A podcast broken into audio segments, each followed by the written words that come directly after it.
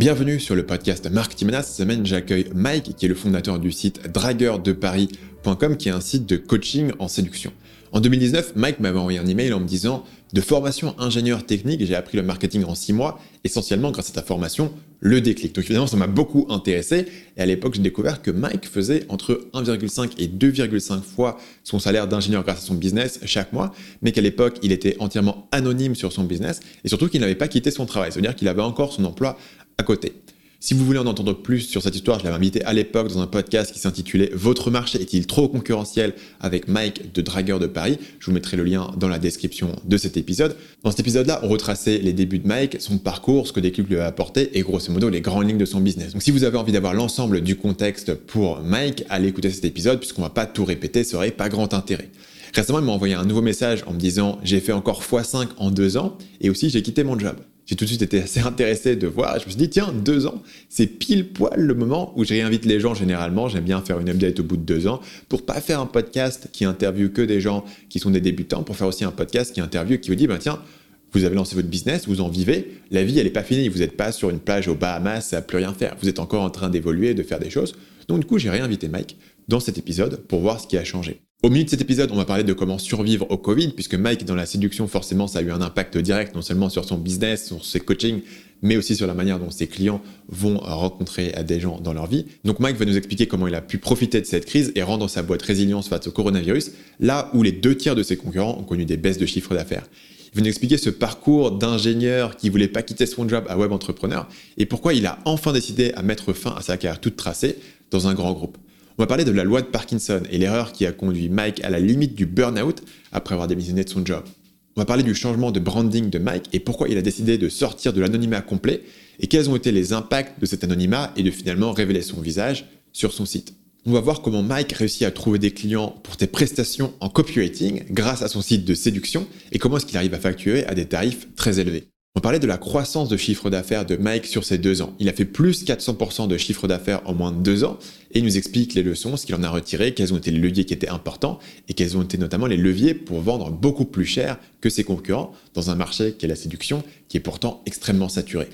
On va parler du modèle de vente de formation par abonnement. C'est une question qui revient souvent dans mes consultations euh, du mercredi sur les insiders, ma communauté privée. C'est est-ce que je devrais faire des formations par abonnement? J'ai tendance à dissuader les gens de le faire. Je pense que c'est une fausse bonne idée où les gens se cassent souvent les dents.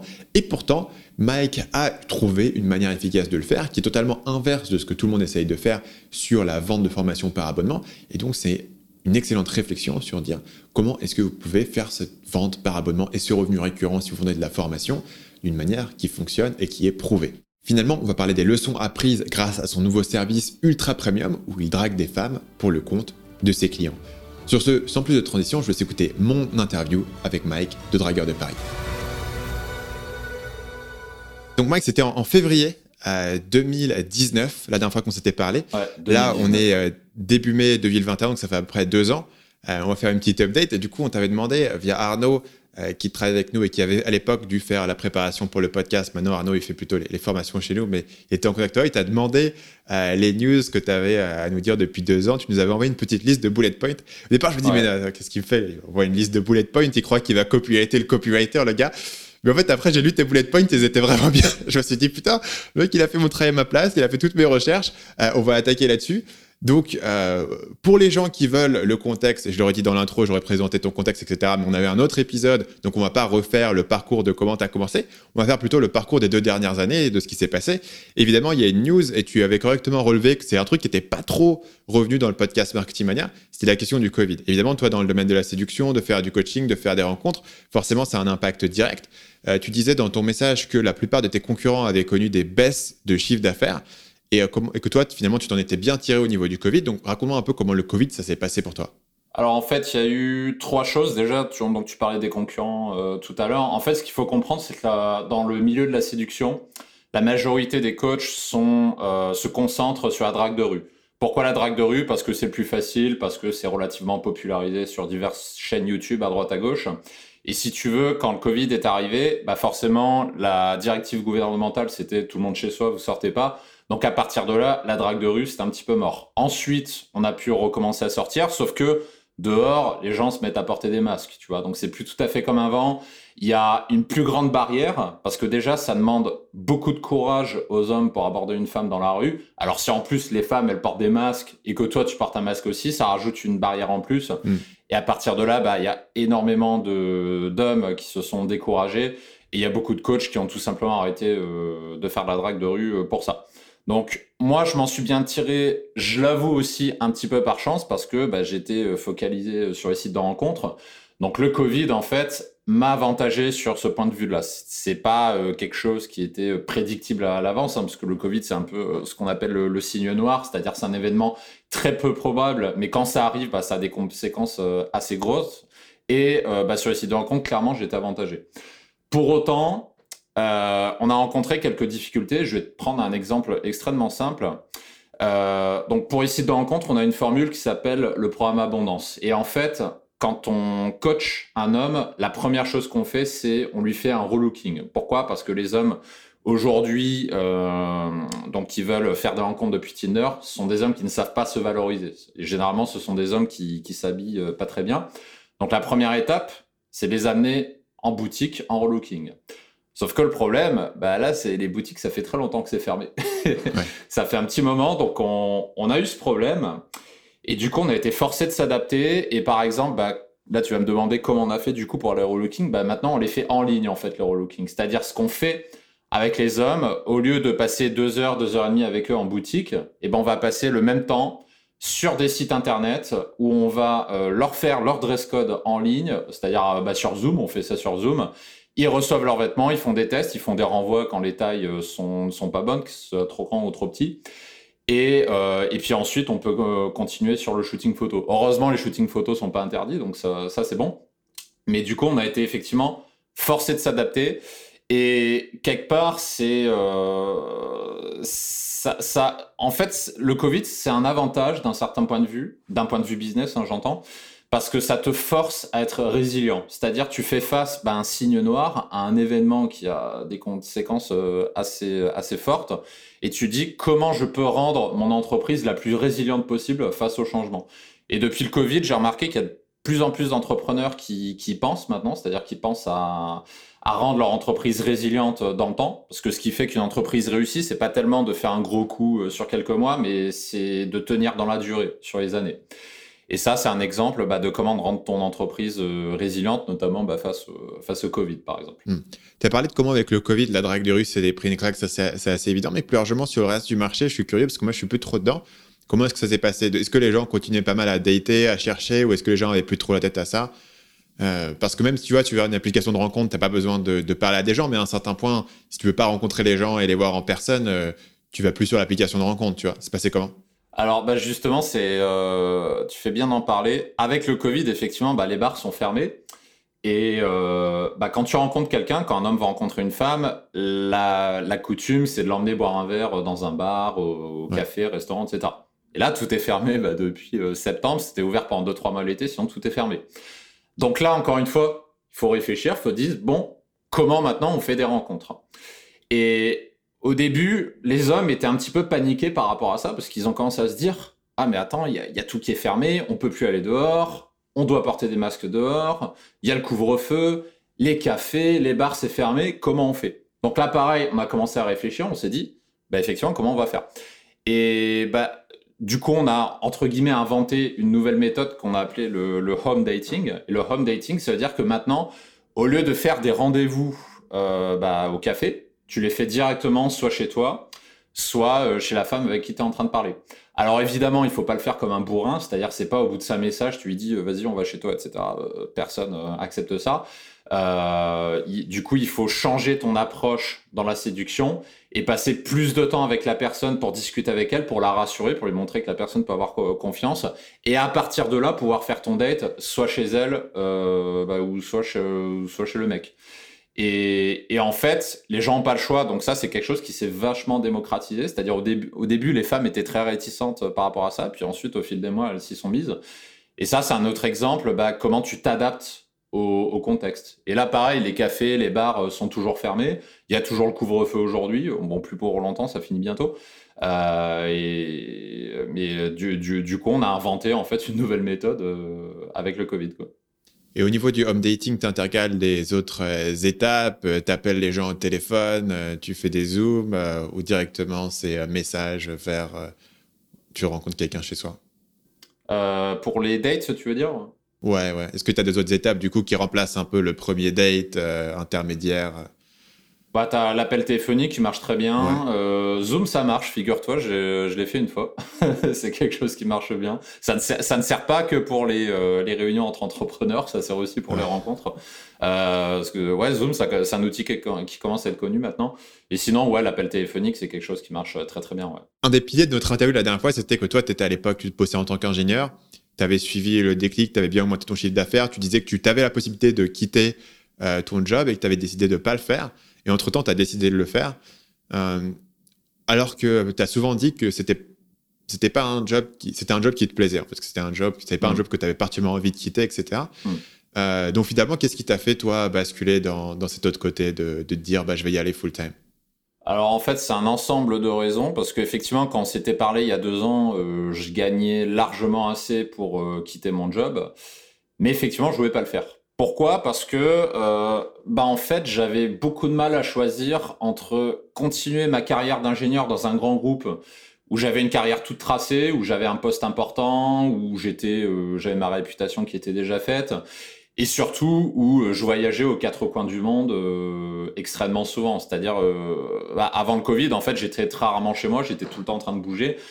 Et c'est quelque chose qui me plaisait, tu vois. Ouais. Et du coup, je me posais, chaque semaine, je me posais cette question. Je me dis, est-ce que je continue cette carrière ou est-ce que euh, je bascule en mode euh, web entrepreneur, infoprenariat, euh, bah, dans la séduction du coup, puisque c'est Dragueur de Paris, c'est mon business principal. Et si tu veux, pendant un an, un an et demi, j'arrivais pas à choisir. Je pesais le pour et le contre. Je, me faisais des, matrices de pondération pour, essayer de, de, prioriser quel est le meilleur choix. Et j'avais beaucoup de mal à choisir. Et en fait, ça s'est fait. Il y, y, a un dicton que je dis souvent, c'est que quand tu n'arrives pas à faire un choix, c'est qu'il te manque des éléments d'information ou alors qu'il faut que le contexte change pour que le choix que tu dois faire devienne une évidence, tu vois. Et donc en fait, j'ai tout simplement laissé faire le temps, donc j'ai continué ce système qui, me convenait très bien en fait. Hein. ça me convenait très bien de d'avoir mon travail de chef de projet tout en ayant dragueur de Paris à côté. Je, je rassure, je travaillais pas 70 heures par semaine, loin de là. Je travaillais pas tant que ça en fait, hein. et je m'en sortais très très bien. Donc il y a plusieurs choses qui se sont passées. Euh, la première, c'est que il y a eu un moment où j'ai eu euh, une opportunité d'avoir un gros poste à l'étranger, un poste très très bien payé en, en, Allemagne avec de grosses responsabilités. Et en fait, quand j'ai pesé le pour et le contre, je me suis rendu compte qu'à part le salaire, euh, il y a rien qui me plaisait particulièrement dans ce boulot-là. Donc j'ai commencé à me poser des questions. Qu'est-ce que je veux dans la vie? Qu'est-ce que je veux faire? À quoi je veux que ma vie ressemble? Etc. Ensuite, euh, c'était vers euh, novembre 2019, je crois. Euh, donc là, c'est dans ma vie personnelle. J'ai eu une, rupture amoureuse, en fait, qui était assez violente sur le moment et qui m'a fait me remettre en question. C'est-à-dire, à partir de ce moment-là, je me suis rendu compte que, euh, qu'en fait, j'avais de moins en moins de raisons de garder mon boulot actuel et que tout me dirigeait vers l'entrepreneuriat. C'était un petit peu le challenge qui me motivait plus, tu vois. Hmm. Donc il y a eu ça. Après, euh, il y a eu bah, le, un truc que je dis souvent aussi, c'est je travaillais avec quelqu'un, avec mon chef que je considérais comme mon mentor euh, à l'époque. Et en fait, ben, euh, il m'a dit que dans quelques mois, il allait changer de poste. Donc j'avais perdu ce mentor-là, donc encore une raison de moins de rester. Et puis ensuite, il y a eu le Covid. C'est-à-dire que ma vie d'avant, c'était je passais mon temps à voyager. Et c'est en, grande partie pour ça aussi que je gardais ce travail-là. Et quand le Covid est arrivé, bah en fait, j'ai compris que euh, cette vie-là était derrière moi, que j'ai senti que le changement était définitif, parce qu'après, on est, on est passé sur les réunions sur Zoom, euh, etc. Et figure-toi qu'on s'est rendu compte que les réunions Zoom étaient infiniment plus productives que quand on se réunissait en Allemagne, en Angleterre ou ailleurs et euh, qu'on passait 8 heures par jour dans la salle de réunion. Parce qu'en fait, la visio, c'est cognitivement, c'est très fatigant. Et du coup, ça force les gens à arrêter de parler pour rien dire et aller à l'essentiel. Donc, on s'est rendu compte qu'on était plus productif. Et du coup, bah, on a dit, bon, bah, ça sert à rien de, faire les voyages, etc. Donc, toute cette vie-là, euh, j'ai compris qu'elle qu a été derrière moi. Et, euh, et, du coup, à la fin, en fait, j'avais vraiment perdu le feu sacré. Quand tu additionnes tout ça, et en fait, le truc qui me motivait, c'était un nouveau défi, c'était un nouveau challenge, Et clairement, c'était l'entrepreneuriat. Quelque chose que je n'avais jamais fait parce que j'ai été salarié toute ma vie. J'ai jamais été au chômage. Dans ma famille, tout le monde est salarié. Et je me suis dit, bah en fait, j'ai besoin de ça. J'ai besoin d'un nouveau challenge. J'ai besoin d'une nouvelle raison de me lever le matin. J'ai besoin d'un nouveau truc qui va me booster. Et du coup, j'ai repesé le pour et le contre. Et à ce moment-là, le choix est devenu évident. C'est-à-dire, j'avais toutes les raisons de foncer, de passer à plein temps sur Dragueur de Paris et sur mes autres activités. Et euh, entre guillemets, d'abandonner ma carrière toute tracée dans un grand groupe. Et là, je me suis dit, bon, j'y vais. Après, j'ai quand même mis un mois et demi à remettre ma lettre de démission, parce que c'était dur. Toi, tu, te verrais comme quelqu'un qui a un, grand besoin de sécurité? C'est pas tellement la, sécurité, c'est le... Comment dire C'est... En fait, euh, j'étais bien dans mon boulot d'avant, dans le sens où je sais où j'allais finir dans 5 ans, dans 10 ans, dans 15 ans. C'est-à-dire que j'allais avoir des gros postes, euh, etc. Et dragueur de Paris, ce que j'avais peur, c'est de m'enlacer, en fait. Je me suis dit, la séduction, c'est sympa, mais si je fais ça à plein temps, est-ce que je vais pas me lasser? Est-ce que je vais pas perdre le feu sacré euh, sur ça aussi? Et si je perds le feu sacré, qu'est-ce que je vais faire après tu vois? C'est un petit peu de ça que j'avais peur, donc c'est pour ça que j'ai créé d'autres activités comme le, copywriting, ça on pourra en parler. Ça a été la solution que j'ai utilisée.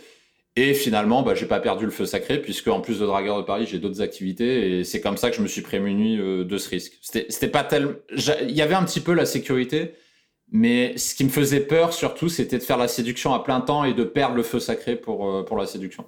Ok. Et euh, il y a aussi, j'imagine, cet aspect, pour moi, c'est un truc que j'avais pas mal ressenti de, de se dire, dans, dans ma vie personnelle, en fait, j'ai envie d'aller au-delà de cette période de séduction. Mais en fait, comme c'est ton business, tu peux, tu peux pas vraiment, en fait. C'est compliqué d'essayer d'évoluer vers autre chose dans ta vie perso quand c'est ton business, tu vois. Euh, et ça, ça moi, c'était un truc qui me pesait pas mal. Parce que moi, comme je suis rentré dedans aussi jeune, euh, pour moi, c'était vraiment associé à un truc que j'ai fait. Tu vois, je me dis, est-ce que, euh, est-ce que dans, dans 15 ans, je peux encore faire ça? J'avais des doutes. Tu vois, pour moi, c'était vraiment associé à une période. Euh, ce qui fait que je peux voir en quoi le, la séduction en particulier, c'est un truc où tu dis, est-ce que j'ai envie de faire ça? Est-ce que ça va être mon identité? Est-ce que ça va être mon truc? Je suppose qu'il y a aussi cet aspect-là. Parce que c'est vrai, ce qui est étonnant dans ton histoire, c'est pas que tu sois parti de ton travail, c'est qu'en fait, ça t'est pris aussi longtemps. Euh, c'était, c'était le truc hein, assez euh, particulier. C'est pas une critique, hein, c'est juste. tu vois, c'est, le, c'est le côté intéressant, c'est de dire, tiens, c'est. Euh, c'est intéressant de voir parce que même si tu as un job qui te plaît, etc., quand à côté tu as le business, forcément le business, bah, il t'apporte une flexibilité, tu peux voyager aussi, il t'apporte potentiellement plus de potentiel en termes de revenus, tu vois, plus d'upside, on va dire, potentiel. Donc ce qui est intéressant, c'est, que toi, en fait, il t'a il a fallu te pousser assez loin finalement pour que tu changes. Et tu disais dans une autre interview, ce que j'avais entendu, c'était que tu étais assez contre cette critique du salariat. Et c'est vrai que moi, j'ai jamais été trop dans bâcher le salariat, etc. En grande partie parce que moi, j'ai rien contre le salariat. Moi, j'ai pas eu de mauvaise expérience. J'ai pas vécu ce truc. Ah, je suis dans mon dans mon job et il y a des lumières fluorescentes et c'est l'enfer et je veux m'épuiser. Et là, du coup, j'ai créé mon blog et c'est comme ça que je suis devenu riche, tu vois. Moi, j'ai commencé très tôt. Euh, ce qui fait que j'ai rien contre le salariat et j'ai l'impression qu'il y a, y a beaucoup de gens effectivement qui ont cette rhétorique, ce qui m'a toujours semblé bizarre pour un entrepreneur, parce qu'à priori, si tu un entrepreneur et que tu as envie de faire un peu plus qu'un truc tout petit, tu vas avoir des salariés. Donc le fait d'avoir une rhétorique euh, anti-salarié pour un entrepreneur, c'est un peu euh, se tirer une balle dans le pied à mon sens. Mais par ailleurs, toi, tu avais ce côté où finalement, c'était pas un truc déplaisant, quoi. C'était plus, tu fais partie de ces personnes qui n'ont pas monté le business pour s'échapper du truc, et ce qui, je pense, est souvent le cas pour une raison, c'est qu'en fait, monter un business, c'est assez dur. Et monter un business quand tu as un job important, c'est assez dur. Et finalement, les gens qui sont généralement assez satisfaits dans leur euh, boulot, bah, ils vont pas se casser le dos pendant le temps que mm. ça prend. Tu vois, un an, un an et demi, deux ans, pour pouvoir monter un business à côté. Donc finalement, il y a un peu un effet de sélection où plus tu détestes euh, ton boulot, plus tu vas être motivé à faire les efforts pour devenir euh, entrepreneur. Je pense qu'il y a quand même cet effet-là. C'est vrai. Et, et toi, tu l'avais pas eu, je pense aussi, parce que c'est un truc dont on parlait et que tu as évoqué tout à l'heure, mais tu as, réussi à être assez efficace sur ton temps et finalement à pouvoir monter ce truc sur un truc qui était un intérêt, une passion de la séduction, sans non plus que ça soit euh, un, un, truc qui a consommé euh, toute ta vie pendant, pendant deux ans en parallèle. Quoi. Parce que sinon, ça peut être ça. Et c'est vrai que tu vois des gens qui rentrent chez eux et qui travaillent quatre heures sur leur business, tu dis, ouais, la personne est motivée, tu vois, la personne a vraiment un truc qui le drive et pas juste, mm. tiens, ça va être cool de faire un business. Bah en fait, tu sais, c'est euh, c'est un avantage en fait d'avoir, euh, et je, l'ai particulièrement ressenti quand je suis passé à plein temps euh, sur Dragueur de Paris. Pourquoi c'est un avantage d'avoir le, le salarié à côté? Parce qu'en fait, bah, avoir un travail, ça te prend bah, 7 heures dans la journée minimum, tu vois, facile. Donc ça veut dire que tu n'as plus que le soir pour travailler sur ton business, ce qui te fait maximum 2 à 3 heures par jour. Peut-être davantage si tu es motivé, mais, mais pas beaucoup plus. Et en fait, avoir cette limite de temps, ça t'oblige à aller à l'essentiel et à réfléchir en 20-80, à réfléchir avec la loi de Pareto pour te dire c'est quoi le, le, levier qui va m'apporter le plus de résultats. Et figure-toi que quand je suis passé euh, à plein temps sur Dragueur de Paris, j'avais beau avoir totalement conscience de ça, je me suis quand même fait piéger parce que euh, je suis passé à plein temps sur mon activité. Et là, bah, ça, a été, ça a été la fête. J'ai commencé à faire des funnels partout. J'ai commencé à dire, vas-y, tiens, on va monter un compte Instagram, on va faire ci, on va faire ça. Donc j'ai commencé à faire plein euh, de, de choses que je n'avais pas le temps de faire avant. Et en fait, ça fait très peu de différence à la fin. C'est-à-dire les leviers que j'avais actionnés quand j'avais mon travail de salarié à côté, ce sont toujours ceux qui marchent le mieux aujourd'hui. Et tout ce que j'ai essayé d'actionner, euh, même pas en plusieurs mois, parce que ça met toujours un peu de temps à décoller, à côté, bah, c'est jamais devenu des leviers majeurs. Ça a toujours été les leviers que j'ai sélectionnés dès le départ qui ont été les plus significatifs. Donc, en ce sens-là, euh, le salarié est un avantage. Parce que c'est pas parce qu'on travaille 10 heures par jour sur son affaire euh, qu'elle va forcément mieux marcher. Si là, pareil pour les, prestations de copywriting que, que, je fais à côté, euh, c'est le premier truc qu'on fait, c'est-à-dire on raisonne en loi, en loi du 20-80. C'est-à-dire c'est quoi le levier qui a le, plus d'impact et tu vas miser sur ce levier-là, justement. Hmm. Et donc, du coup, c'est qu'est-ce que tu as fait suite à, cette révélation euh, sur le temps que ça te prenait? Tu as réduit tes heures de travail, tu t'es remis des contraintes, tu t'es dit euh, chaque jour, il faut que, que je fasse 4 heures de sport, comme ça, je suis bloqué. Tu t'as fait comment? Bah, euh, en fait, si tu veux, au début, euh, je, crois que tu as eu ce problème toi aussi. C'est euh, En fait, j'ai quand je travaille que 4 heures par jour, je culpabilise un peu. Parce que je suis, j'ai un peu une mentalité allemande, c'est-à-dire le, bah, le travail, ça fera toujours partie de ma vie, parce que pour moi, c'est une valeur, une valeur importante, une valeur fondamentale. Et quand je travaille que 3-4 heures dans la journée, j'ai tendance à culpabiliser. Je me dis, j'ai rien foutu, mais, mais non, il faut pas que je fasse ça, faut que je travaille, etc. Euh, et, du coup, j'avais un peu cette dissonance cognitive, c'est-à-dire d'un côté, c'est mon cerveau qui me disait allez, bon, faut, faut travailler un peu. Et l'autre, je me disais ah mais non, parce que si je travaille trop, je vais faire des, je vais monter des projets où j'ai utilisé des choses qui n'ont pas d'effet de levier, qui sont pas significatives dans, dans, dans le business. Donc du coup, c'est un peu une rigueur, un équilibre à essayer de trouver. Et aussi, comment je l'ai résolu bah, C'est en, en, ayant d'autres activités à côté, ce qui fait que je passe pas plus de 3-4 heures par jour sur Dragueur de Paris et du coup, comme ça, avec ça, je peux passer une ou deux heures sur un autre euh, business. Donc, c'est-à-dire, je passe peu de temps sur chaque business, mais à chaque fois, je me concentre sur euh, les leviers qui sont les plus significatifs. Hmm. J'avais, j'avais une question euh, dans une FAQ une fois d'une personne qui parlait de cette loi de 20-80 et qui demandait si, en fait, c'est pas un truc que tu peux uniquement faire rétrospectivement. C'est-à-dire, tout le monde me parle de la loi de 20-80, mais bah oui, évidemment, si tu fais les calculs, il y aura toujours des 20%, etc. Mais est-ce que c'est un truc qui peut vraiment te guider? Et je que c'était une question assez bizarre, ou peut-être une question qui venait d'une certaine naïveté de la part de quelqu'un qui était pas trop dedans, parce qu'en fait, c'est certes, tu vois, dans, dans l'absolu, tu peux pas savoir quels projets vont marcher, mais une fois que tu les as faits, tu peux les identifier et c'est un jeu itératif en fait. C'est euh, la semaine prochaine, je fais le mieux de ce que j'ai fait cette semaine. Ou pour moi, c'est des plans de 90 jours. Tu vois, dans 90 jours, je vais prendre le mieux de ce qui a marché dans les plans de 90 jours et l'itérer de cette manière sur, un, sur une longue période de temps. Euh, ça fonctionne. Mais la question du coup, c'est est-ce que tu peux pas arriver à un point où finalement tu prends ces tâches-là qui sont les, tâches clés de levier et les étendre. Tu vois, au lieu de te dire, je vais, euh, par exemple pour moi, tu vois, si ce qui marche c'est des vidéos YouTube, au lieu de me dire, bah tiens, je vais faire euh, euh, un, blog et puis je vais poster des vidéos sur TikTok, je me dis, ben comment je peux faire pour faire plus de vidéos YouTube et appuyer plus sur ce levier? Dans ce cas-là, les leviers pour toi qui, qui drive le business sur lesquels tu passes tes 3-4 heures, c'est quoi aujourd'hui? Google. C'est Google. tu veux dire le référencement organique? Ouais, SEO, des articles. Euh, articles invités, enfin c'est pas moi qui les écris maintenant, c'est ma rédactrice, euh, Google, c'est mon levier principal. Euh, je fais aussi de la publicité depuis un an, mais la publicité c'est pas tellement pour euh, pour aller chercher le plus gros des ROI. Aujourd'hui, je me sers de la publicité pour tester rapidement euh, des, des funnels en faisant venir de façon massive du trafic dessus pour savoir si le funnel fonctionne euh, ou pas. Bon, maintenant, je le fais moins puisque j'ai commencé à réduire euh, ma quantité de funnels euh, que je faisais en parallèle, mais je me sers de la pub dans, dans cet objectif-là. En fait, il y a, y a, une métaphore, je dis souvent, c'est en fait le 2080, c'est un peu comme un jukebox. C'est-à-dire aujourd'hui, mon jukebox, c'est Google, et j'ai le choix entre mettre des pièces dans le jukebox et avoir la musique qui joue et c'est cool, ou bien construire un autre jukebox dans lequel je pourrais aussi mettre des pièces. Alors oui, si tu passes six mois, un an, un an et demi à monter ce deuxième jukebox, tu vas peut-être en avoir deux.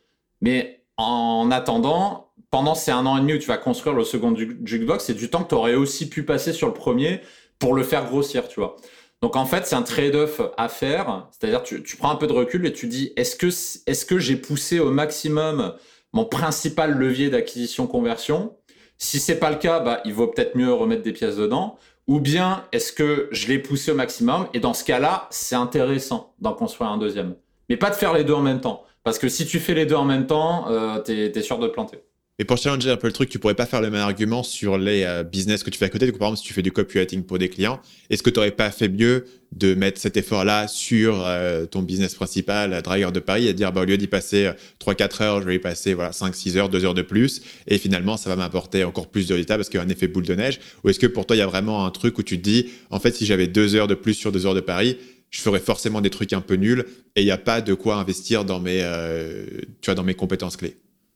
Bah, si tu veux, aujourd'hui, le copywriting, ça me prend très très peu de temps. Pourquoi? Parce que, euh, en, fait, comment je trouve mes clients actuels de copywriting, c'est via Dragueur de Paris. C'est-à-dire, j'ai régulièrement des personnes qui s'inscrivent, qui regardent mon contenu et qui m'envoient un email. Euh, ouais, euh, salut Mac, bah écoute, j'aime bien ta façon d'écrire, ton contenu.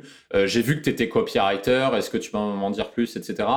Et c'est comme ça que j'ai eu mes, mes premiers clients. Donc en fait, j'ai absolument rien à faire, si ce n'est quand je recrute un nouveau client de passer euh, une heure au téléphone avec lui. Et après, on convient d'une formule. Par exemple, en général, ce que je fais, c'est on passe une heure ou deux heures, soit par semaine, soit tous les 15 jours. Et, c'est tout. Donc, c'est plutôt une, une, formule de coaching plutôt que euh, je vais écrire ta page et, et, je vais. Bah, c'est pour ça que justement je fais du coaching. Parce qu'effectivement, si je devais rédiger. Euh, bah, au tout début, j'ai commencé à le faire pour tester. C'est-à-dire, au tout début, j'ai fait du done for you.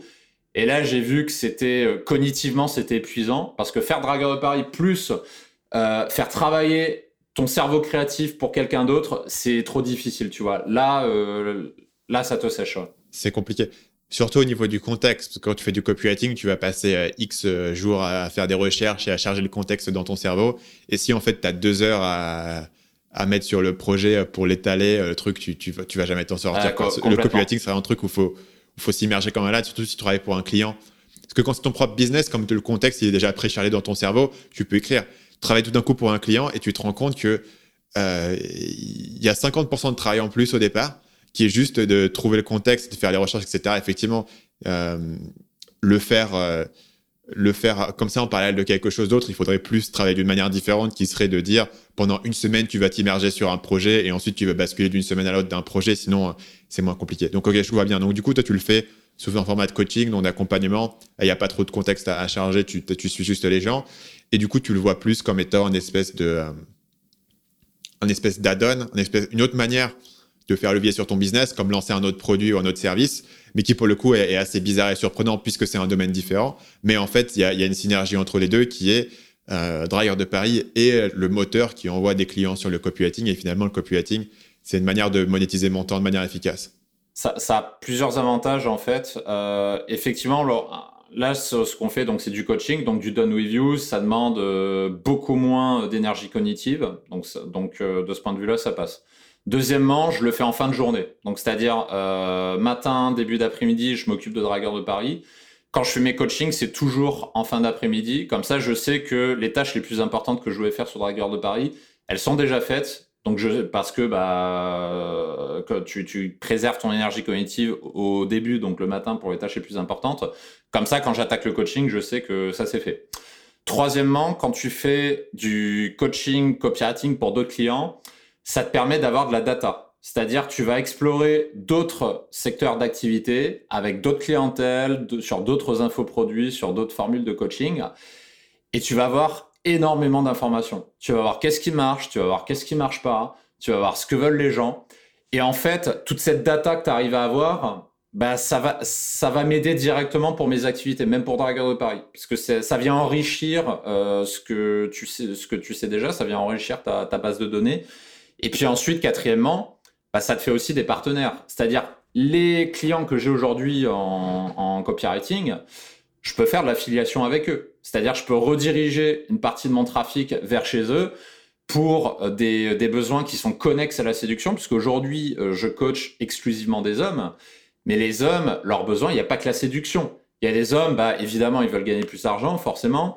Il y en a qui ont envie d'avoir un meilleur travail, il y en a qui ont envie d'avoir une vie euh, plus équilibrée, de travailler moins. Il y en a qui ont envie, euh, bah, par exemple, hier, avec un de mes coachs, on a fait une, un coaching sur, le, mm, sur le, sport et la nutrition. Donc, c'est-à-dire apprendre aux hommes à perdre du gras pour être plus attirant, pour avoir plus de charisme et pour mieux se sentir dans leur corps.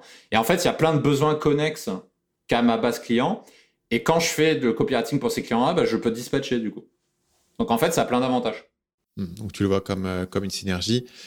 Un autre point pour, pour faire un, Juste avant qu'on termine là-dessus, je vais parler un peu du marché du copywriting actuellement en tant que copywriter. Parce que moi, il y a pas mal de gens qui me posent des questions là-dessus. Et donc, j'aime bien sonder les gens qui, vendent ces services de copywriting pour comprendre parce que il y a ce côté où euh, j'ai l'impression que tout le monde, en tout cas, moi, j'ai l'impression de beaucoup dire le copywriting, c'est une grosse opportunité, allez-y, etc. J'ai plein de gens qui viennent me voir en me disant, on cherche des copywriters, etc. Et finalement, malgré tout ça, j'ai quand même du mal à trouver des gens chez qui envoyer, euh, enfin, des copywriters chez qui envoyer tous ces clients, etc. J'ai l'impression qu'il y, a quand même encore un déséquilibre d'offres et de demandes sur le marché, en partie dû au fait qu'en fait, moi, quand j'ai commencé à, faire Marketing Mania, euh, je parlais du copywriting, personne ne savait ce que c'est, quoi. J'étais un peu, euh, je parlais d'un truc que personne ne connaissait. Donc, en fait, c'est-à-dire que, tu vois, par exemple, le référencement organique, genre, il y a 10 ans, c'était un truc, enfin, tout le monde connaissait, c'était déjà bien établi. Le copywriting, c'est peut-être plus nouveau. C'est quoi ton feeling actuellement sur le marché du, copywriting euh, en tant que prestation de service, au niveau de la demande que tu as, au niveau des types d'entrepreneurs qui viennent te voir euh, au niveau des types de projets qui se montent euh, C'est quoi ton, ce que toi tu vois passer? Alors, je suis complètement d'accord avec toi qu'il y a un petit peu un effet de mode en ce moment sur euh, le copywriting. Il y a tout le monde qui s'intéresse, alors qu'il y a 3-4 ans, effectivement, personne ne savait ce que c'était. par contre, ce que je remarque aussi, c'est qu'il y a, comme, le coaching, c'est-à-dire il y a énormément de copywriters qui arrivent sur Facebook qui disent hey, les gars, je suis copywriter, je fais des pages de vente, etc. Comme le coaching, c'est-à-dire les mecs, euh, ils coachaient pas il y a une semaine et puis d'un coup ils mettent leur casquette de coach, ils disent "Eh les gars, je suis coaché, je vais changer de votre vie." J'ai un peu le même ressenti pour le copywriting. Et en fait, si tu veux, de ce que j'ai remarqué, euh, en fait, les c'est con ce que je veux dire, mais c'est vrai. Les copywriters qui ont qui cherchent des clients qui ont de la place, en général, c'est pas les meilleurs. C'est souvent les moins bons parce que les très bons copywriters, ils sont toujours bookés ça, c'est le premier constat. Et parce qu'ils peuvent pas prendre beaucoup de clients. C'est le truc dont on parlait tout à l'heure de la charge cognitive. C'est-à-dire qu'un copywriter euh, qui a déjà trois clients euh, réguliers, etc., potentiellement, c'est fini, quoi. Donc, euh, s'il faut, si chacun peut gérer trois ou cinq clients de manière récurrente, il en faut quand même un paquet des computers pour couvrir tous les business, quoi. Ouais. Bah pour moi, 3-4 copywriters, franchement, c'est le maximum. Hein. Si tu fais au-delà, euh, je, pense, je pense que la qualité s'en ressent. Le, nombre maximum de... Ça dépend de la fréquence tu as de tes clients. Si te demandent un email quotidien versus si te demandent une page de vente euh, tous les 6 mois. Mais effectivement, dans tous les cas, il y a, y a, quand même une limitation à ce que tu peux avoir. Ce qui veut dire qu'effectivement, euh, dès que tu as quelqu'un qui est bien, il est rempli. Quoi. Moi, j'avais plein de gens qui étaient bien et maintenant, ils sont remplis. Mm. Je leur envoie des gens, ils me les renvoient. Tu as, le travail de recherche. tiens, tu veux pas prendre cette personne? Tu as le travail de recherche dont tu parlais. Tu sais, imagine, tu as trois clients, tu en as, euh, je sais pas, un sur la séduction, un sur le, le, sport et un sur, je sais pas, le bouddhisme, par exemple. Imaginons que tu connais rien à ces trois domaines. Bah, pour faire les travaux de recherche derrière, ça va prendre énormément de temps pour construire l'avatar client, pour, pour comprendre ce que veulent les gens dans cette thématique-là, pour écrire la page de vente, pour la tester, et souvent, le premier coup, ça marche pas, donc il faut la retravailler, il faut changer la big idea, il faut changer le mécanisme, il faut changer l'USP, etc. Et ça, ça prend énormément de temps. Et c'est pour ça que je dis qu'au-delà de trois clients, ça me paraît, euh, ça me paraît franchement compliqué. Et, euh, et, ce que je vois du marché, c'est qu'effectivement, les bons copywriters euh, sont pleins. Et ce que je constate aussi, c'est que les bons copywriters, en général, quand ils font du copywriting done for you, c'est pour eux-mêmes. Pourquoi? Parce qu'un bon copywriter, c'est quelqu'un qui a beaucoup testé, qui a fait beaucoup de tests, qui a écrit beaucoup de pages de vente, de mails, etc. Euh, dans, mon cas, par exemple, dans la séduction, des pages de vente, j'ai dû en écrire une quinzaine, des mails quotidiens, ça fait deux ans que j'en fais. Je peux te dire qu'il n'y a pas énormément de copywriters qui ont cette expérience-là, qui ont ce retour de, de savoir ce qui marche et ce qui ne marche pas.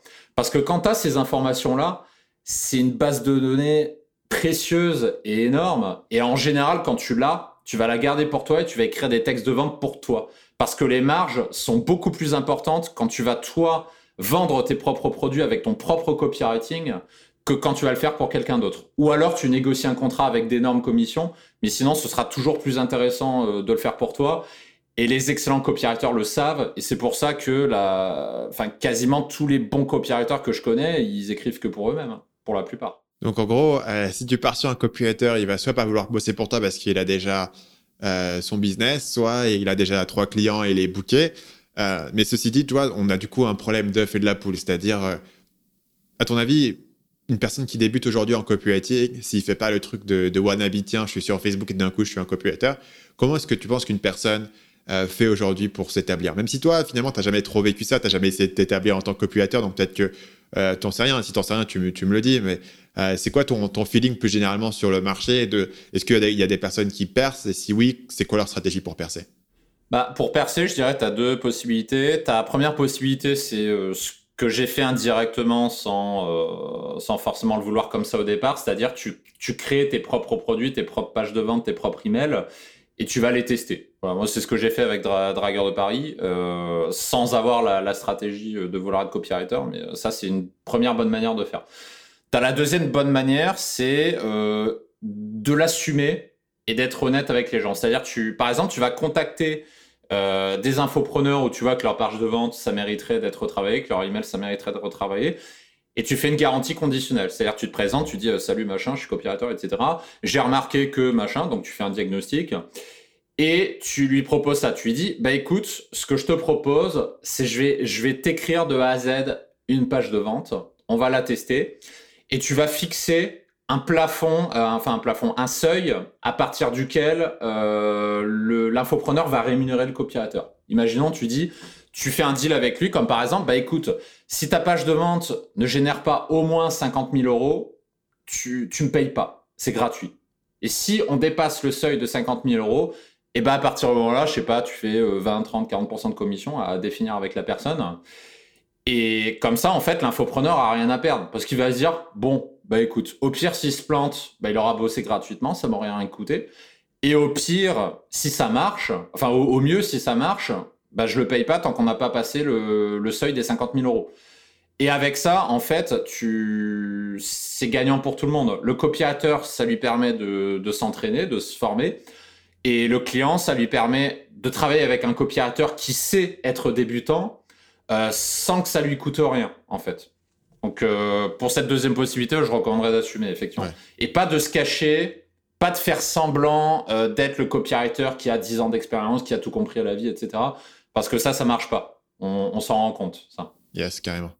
Euh, ouais, c'est une, une, bonne suggestion, effectivement, pour les gens qui veulent, euh, qui veulent se poser. Euh, il, faut, il faut bien commencer par quelque chose. Tu vois. les gens ont peur de se dire, ouais, mais j'ai aucune expérience, etc.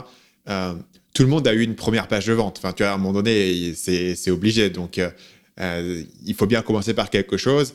Et l'idée, c'est que tu, voilà, c'est de trouver des gens sur qui tu peux améliorer. T'as pas besoin d'être le plus grand. Moi, je prends l'exemple du plombier, tu vois, mais Demain, si, mes toilettes sont bouchées, j'ai pas besoin du meilleur plombier au monde. J'ai besoin juste d'une personne qui comprend un petit peu mieux la plomberie que moi et qui peut, régler mon problème, tu vois. Et donc, si je suis nul en copywriting, j'ai pas besoin. Tu vois, aujourd'hui, euh, je prends l'exemple du référencement. Nous, on fait rien en référencement. Si demain, euh, je voulais un peu mieux référencer, je sais pas, euh, les podcasts sur mon site pour que quand les gens typent Mike Dragueur de Paris, ils tombent sur moi, voilà, quand ils me recherchent, j'ai pas besoin d'un gars qui est euh, le numéro un SEO français euh, pour faire ça. J'ai besoin d'une personne qui, euh, c'est le truc qui me dit voilà, bah, il y a quatre points à prendre en compte.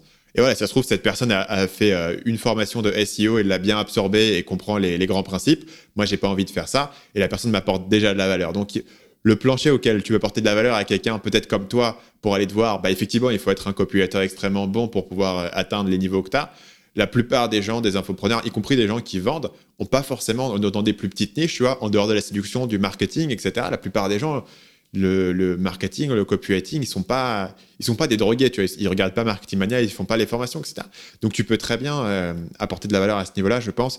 Euh, même quand tu débutes, effectivement, tu t'aperçois que euh, finalement, si tu arrives à convaincre euh, trois bons clients et trois bonnes personnes, bah, tu tournes tu es tranquille. Et tu n'as pas besoin de quémander. C'est la raison pour laquelle les personnes qui quémandent beaucoup euh, des clients, ça, peut être mauvais signe pour les gens qui s'y connaissent un petit peu. Parce que contrairement à d'autres domaines, le copywriting, ça scale pas sur énormément de clients. Donc en fait, si, si tu es bon et tu retiens des clients, assez rapidement, tu es booké. Et euh, quand assez rapidement, la plupart des gens que je vois qui débutent, en fait, euh, six mois après, je leur envoie des gens et ils me disent, ben, en fait, là, non, euh, ça va me prendre quatre semaines de pouvoir y arriver parce qu'ils commencent à être bookés, quoi. Donc, c'est, voilà. Mais là, effectivement, il faut commencer à un petit peu avoir de performance.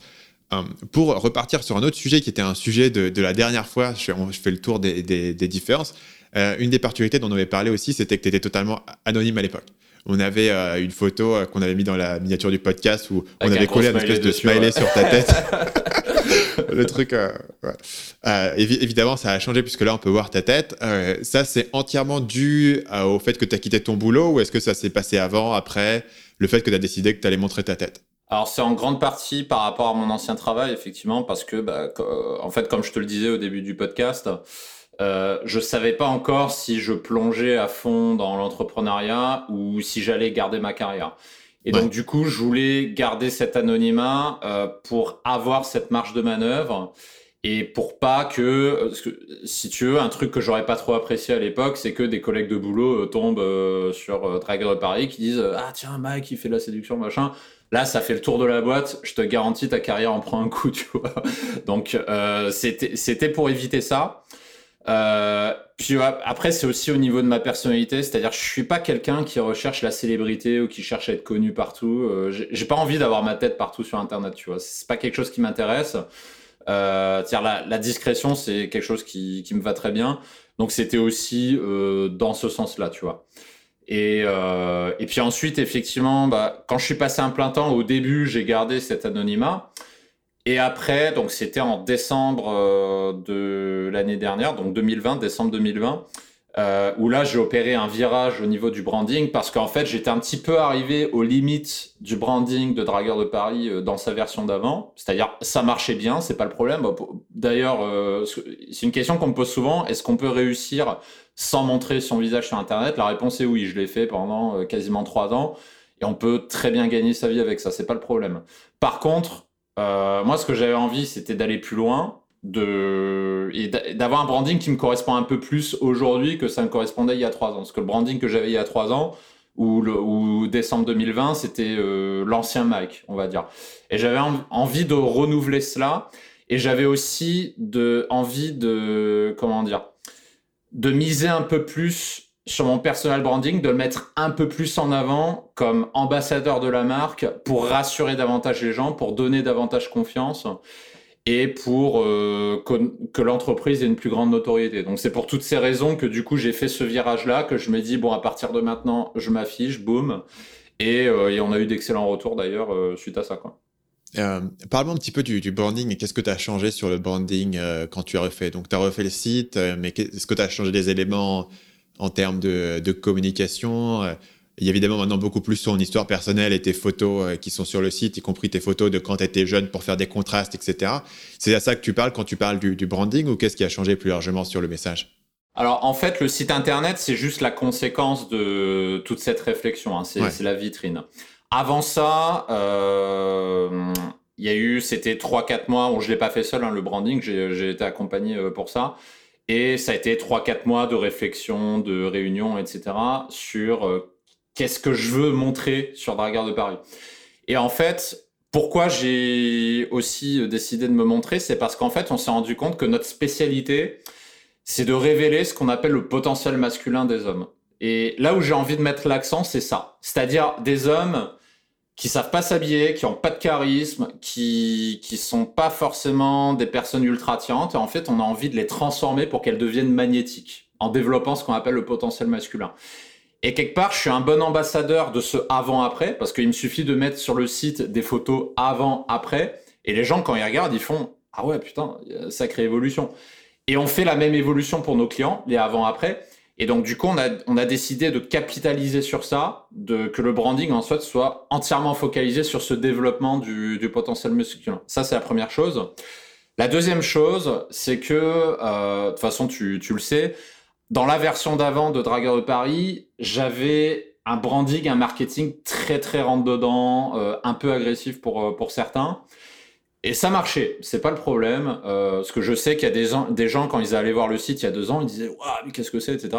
Mais ça marchait très bien. Les, les, les gens adoraient ça. Par contre, euh, pour développer l'entreprise, pour faire des partenariats, je me suis rendu compte que il fallait que je commence par adoucir un petit peu l'image du site, c'est-à-dire de, de garder le côté punchy, le côté rentre dedans, parce que ça, ça change pas, mais de l'adoucir un petit peu pour pas que ce soit trop rentre dedans, tu vois. Pour que je puisse travailler avec d'autres personnes, que je puisse m'associer avec d'autres personnes, parce que ça, c'est des choses que je vais faire de plus en plus dans, dans les prochains mois. Et là, tu parles de quoi? De partenariat d'affiliation? Les gens t'envoient du trafic pour une commission? Ou quel partenariat tu penses? Alors c'est d'abord de l'affiliation, après ça c'est facile à faire, donc euh, c'est d'abord l'affiliation. Par contre ce que j'ai envie de faire dans les prochains mois, c'est de vrais partenariats, c'est-à-dire de faire des co-entreprises avec d'autres personnes et d'utiliser euh, Dragueur de Paris comme euh, un tremplin pour ça, comme une passerelle, un miroir pour propulser ces autres entreprises-là. Et pour ça, pour le faire, il faut que j'ai un branding qui soit un peu plus corporate, un peu plus passe-partout, euh, pour que ça puisse se faire au niveau de l'image. Ce serait des entreprises du coup qui n'ont rien à voir avec la séduction et donc du coup tu as besoin d'avoir quelque chose qui est. je, te, prends un autre euh, exemple aussi, euh, parce que du coup là ça, fait six mois que je m'intéresse énormément à ces sujets-là. Quand tu vas demander un prêt à la banque, par exemple, tu t'habilles bien, tu vas à la banque, le conseiller te regarde et tout, il dit, t'arrives, tu dis ouais bon écoutez, je m'appelle Mac et j'ai une entreprise sur le web. Là il te regarde comme ça, il fait ouais mais vous pouvez montrer votre site internet? Ah Et là, faut que tu faut que tu aies un site internet qui soit pas trop rentre dedans parce que euh, si tu as un site internet séduction très agressif, les banquiers ils aiment pas. Ils vont regarder, ils vont se dire c'est quoi ce truc? Ça marche votre truc Ça a pas l'air sûr votre machin. Et là, ils sont un petit peu frileux pour te faire un pour te faire un prêt, tu vois par exemple. Alors que si tu as une image qui est beaucoup plus lissée où tu montres que, euh, bah, que c'est quelque chose qui marche, que les gens sont contents, que c'est pas trop, que c'est pas un business risqué, etc. Bah, tu rassures tes partenaires et à partir de là, tu peux avoir des prêts à la banque, tu peux aller démarcher d'autres personnes pour faire des partenariats, des co-entreprises, euh, etc. Donc c'est aussi pour ça que j'ai refondu euh, le branding. Ça marche. Euh, D'un marketing, on a, tu m'as envoyé un message, tu m'as dit que ton euh, chiffre d'affaires avait fait plus 400% en deux ans. Donc, grosso modo, les leviers, c'est quoi? Finalement, c'était toujours de, taper sur ce qui marchait, comme on avait parlé tout à l'heure, le 80-20, de continuer à faire euh, ton copywriting, de commencer à faire, de continuer à faire ton référencement Google. Et c'est ça qui a fait la croissance euh, euh, continuelle de la boîte. Ou est-ce qu'il y a eu des leviers particuliers ou des idées nouvelles particulières qui ont eu un impact démesuré sur ce résultat-là en termes de chiffre d'affaires? Alors oui, il y a des leviers qui ont très bien marché. Le premier, c'est le, mailing quotidien. C'est-à-dire quand on s'était vu il y a deux ans, euh, ça faisait pas très très longtemps que j'avais démarré le mail quotidien. Et sur la durée, euh, c'est quelque chose dont je parle souvent. Le mailing quotidien, c'est à mon sens un des systèmes qui marche le mieux pour euh, convertir dans la durée tes, bah, tes, tes, prospects ou tes, ou tes clients pour, pour les faire racheter. Donc ça, c'était le premier levier qui, qui a le mieux fonctionné pour moi. Euh, après, ça a été évidemment les, les funnels, euh, parce que euh, il y a deux ans, je ne faisais pas de funnels. Je faisais, je venais de démarrer le mailing quotidien, mais j'avais pas des funnels avec des bumps, des upsells, etc. Ça, ça j'avais pas.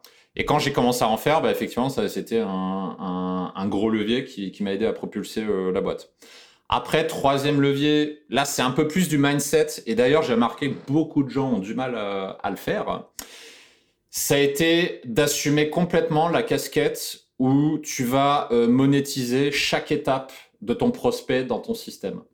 Pourquoi je parle de ça? Parce que je sais que énormément d'entrepreneurs ont le syndrome de l'imposteur et ont peur ou honte de vendre. C'est-à-dire les, mecs, quand ils vendent un produit, ils ont peur de proposer un upsell derrière ou de proposer d'autres services. Ils vont se dire ah mais non mais les gens ils vont être énervés, ils vont pas être contents, etc.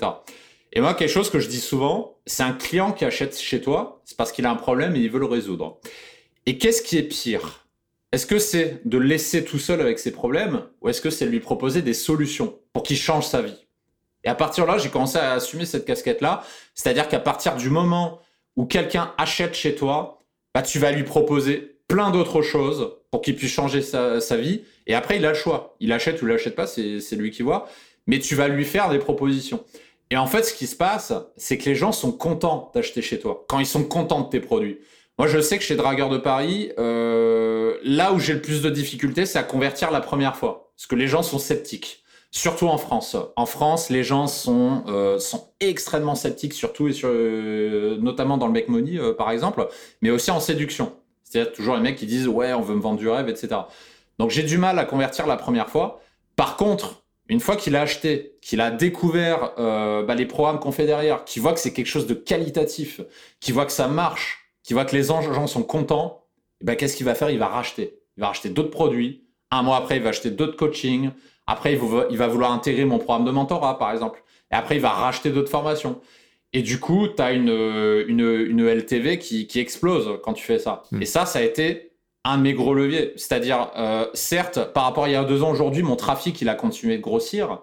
Mais ce qui a fait vraiment la différence, c'est la LTV de mes clients. Parce que j'ai des clients, ça fait trois ans qu'ils sont chez moi, et ça fait trois ans qu'ils continuent d'acheter les, nouveaux, les nouvelles offres que je fais, les nouvelles formations, parce qu'en fait, ils sont contents, parce qu'ils voient l'impact que ça a sur leur vie, et du coup, bah, ils continuent. Euh, du coup, tu as beaucoup augmenté ta gamme de produits parce que moi, en fait, je regarde ma courbe de chiffre d'affaires historique et il y a des moments où, en gros, sur YouTube, j'ai eu des boosts énormes.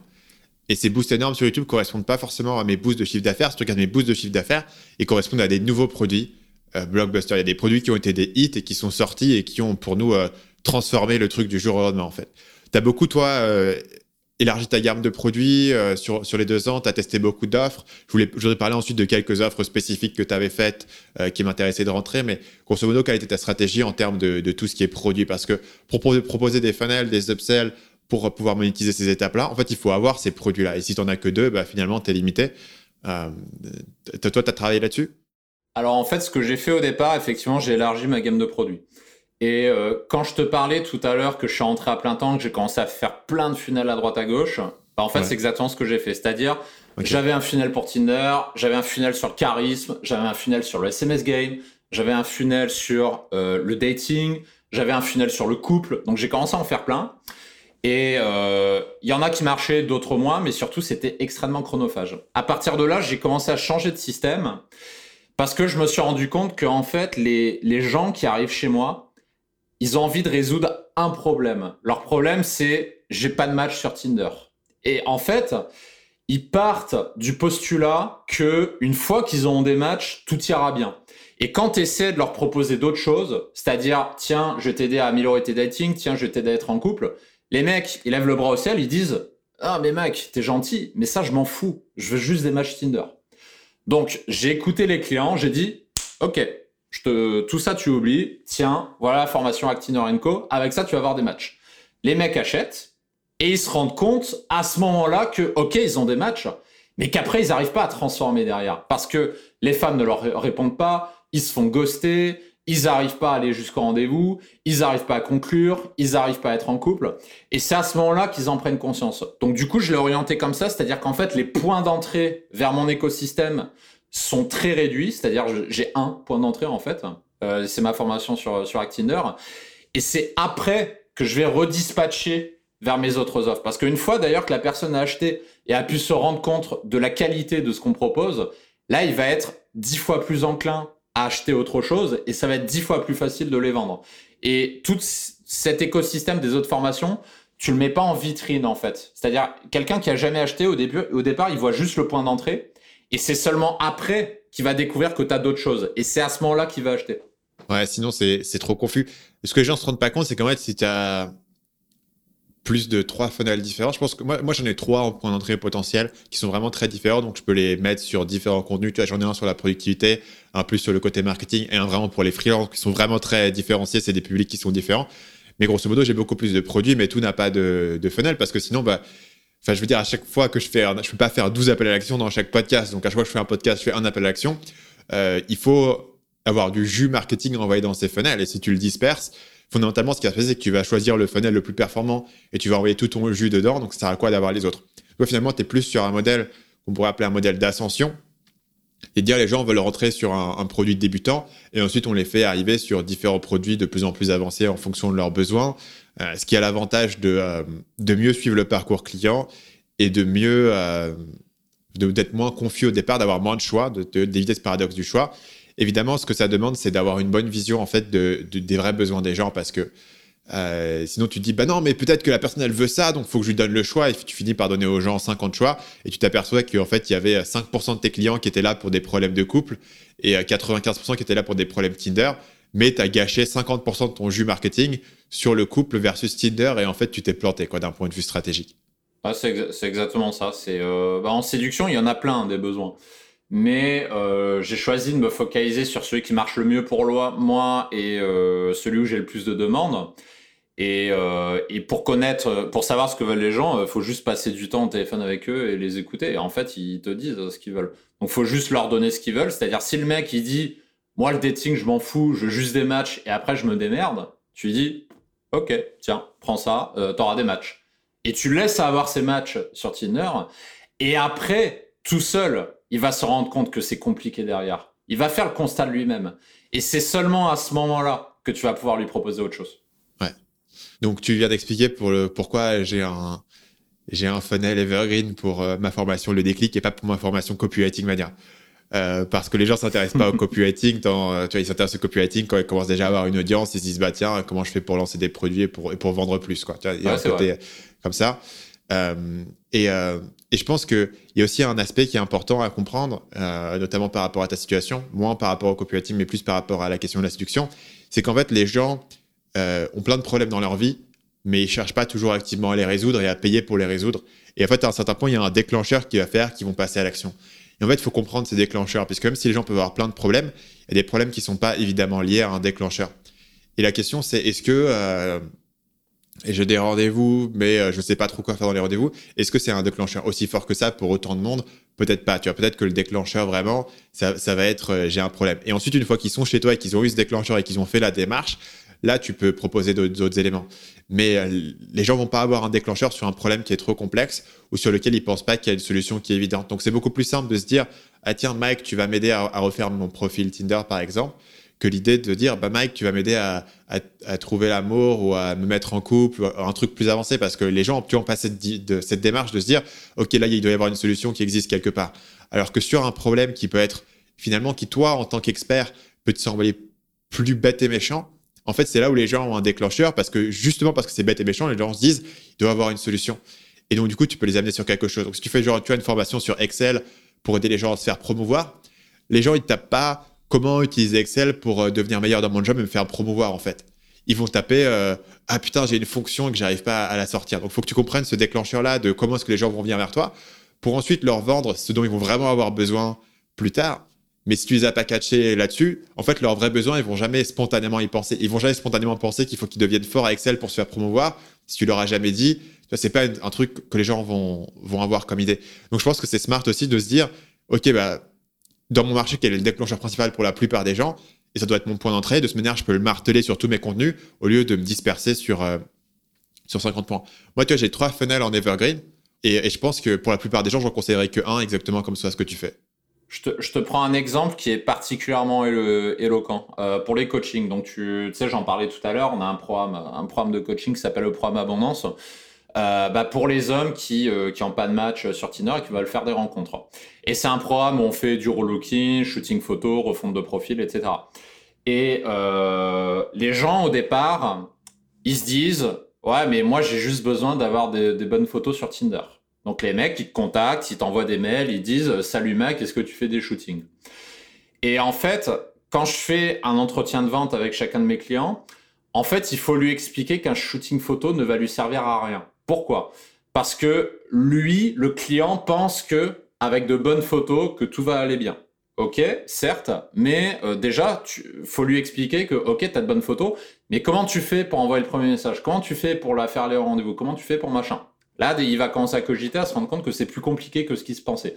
Mais surtout, deuxième, deuxième chose, c'est que une photo, c'est une représentation de toi à un instant T. C'est-à-dire, si tu es fringué n'importe comment, si tu as un langage corporel où tu es euh, comme ça, où tu es avachi, tu es comme ça avec les, les, yeux grands ouverts, je peux te prendre en photo, je peux te mettre le meilleur photographe du monde, tu n'auras toujours pas de match, tu vois. Et ce que j'explique à chaque fois aux clients en entretien de vente, c'est que le vrai problème, c'est qu'en fait, ces gens-là n'ont pas d'identité, ils n'ont pas une identité forte.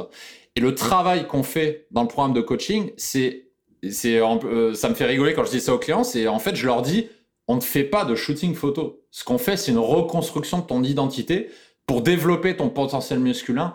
Et là, tu vas avoir des matchs. Et je leur explique, je leur dis, tu veux un shooting photo? Des photographes, il y en a des milliers. En plus, avec le Covid, il y en a plein qui sont au chômage. Il y en a qui te font ça gratuitement. Sur Facebook, il y a des photographes qui te prennent en photo gratuitement en échange d'un droit de scission de tes images. C'est-à-dire, tu poses pour lui, il fait ce qu'il veut de tes images et toi, tu as les photos gratuites. Donc, ça existe, ça ne te coûte rien.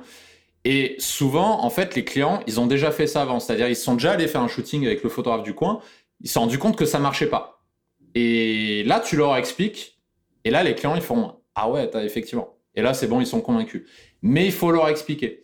Et il faut leur expliquer seulement durant l'entretien. Parce que si tu l'expliques avant, ils vont pas trop comprendre. Parce que le, point d'entrée, c'est les gens, ils arrivent, ils disent Ah, euh, moi, je veux juste un shooting photo. Et c'est après qu'il faut leur expliquer. Et là, ils comprennent. Et là, ils disent Ok, euh, je t'écoute, je suis prêt. Quoi. Euh, donc c'est la différence entre euh, le problème que toi tu perçois en tant qu'expert et le problème qu'eux ils peuvent percevoir de l'extérieur. Évidemment, s'ils percevaient le problème de la même manière que toi, ils n'auraient pas forcément besoin de toi. C'est tout ce travail de de recontextualiser leur problème et de leur expliquer la source du problème, mais tu peux pas en fait partir de la source du problème si eux ne l'ont pas encore compris. Donc, faut que tu puisses les capter là où, ils sont. Bah, c'est toujours le principe de le vieux principe de copywriting, c'est de rentrer dans la conversation dans la tête du prospect au moment où la conversation se trouve. Tu t'es pas dans la conversation euh, dans 15 minutes euh, quand tu as tout expliqué. Tu arrives à, la, dans la conversation que la personne se pose, même si toi, et c'est souvent le cas en fait, en tant qu'expert, tu dis, mais en fait, tu passes à côté du vrai problème. Euh. mais si tu commences par, entre guillemets, le vrai problème, bah, la personne, elle va pas t'écouter puisque tu ne parles pas de ce qu'elle perçoit comme étant son problème. Je veux qu'on parle des, offres, on l'a mentionné tout à l'heure, mais il y a deux offres en particulier dans lesquelles je veux creuser. Et la première, c'est ton système d'abonnement. Tu peux me parler un peu du système d'abonnement Qu'est-ce que tu donnes aux gens C'est quoi le tarif? Alors l'abonnement, euh, ce qu'il y a dedans, c'est un accès à, ma communauté privée, parce qu'on a une communauté privée avec, on est combien? On est 85 je crois aujourd'hui, avec 85 personnes. Il débloque, euh, parce qu'en fait, c'est comme je te le disais tout à l'heure, on a un gros catalogue de formations. Et en fait, ce programme-là, bah, c'est il débloque une formation par mois, aussi simple que ça. Euh, ils ont un accès direct à moi, à mon staff. Euh. Donc ils choisissent la formation qu'ils veulent débloquer. Euh. C'est ça. On a une trentaine de, formations et bah, il en débloque une par mois au choix. Et puis ensuite, au niveau des tarifs, ça dépend de la formule qu'il qui prend. En fait, on a trois formules. On a une mensuelle, une annuelle et une à vie.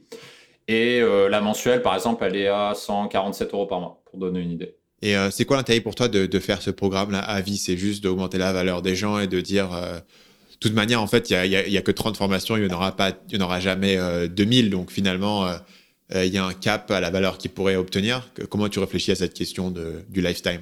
Alors en fait, le, déjà le tarif à vie qu'on propose, en fait, ça va te faire rigoler, mais je ne cherche pas à le vendre en fait. Ouais. Parce qu'il est à il est à 3000 ou 4000 euros. Et je sais très bien qu'à ce tarif-là, il y a très très très peu de gens qui vont l'acheter. En fait, ça me sert juste euh, déjà pour les personnes, parce que tu le sais, quand il y a un client qui arrive chez toi, il y en a toujours qui veulent acheter systématiquement le truc le plus cher, mais ça arrive très rarement, tu vois. Je sais qu'il y en a, mais, mais c'est assez rare. Le vrai intérêt, c'est de faire un contraste de valeur, en fait. C'est aussi simple que ça. Ouais. Ok. Donc du coup, ils ont, ils ont cet abonnement. C'est une grosse partie, ça, de, de ton business ou comment est-ce que tu le vois euh, parce que l'abonnement dans, dans, le domaine de la formation, c'est toujours assez compliqué à faire fonctionner parce que tu un churn, donc les gens qui partent, qui, qui est assez élevé, c'est compliqué de remplir les choses.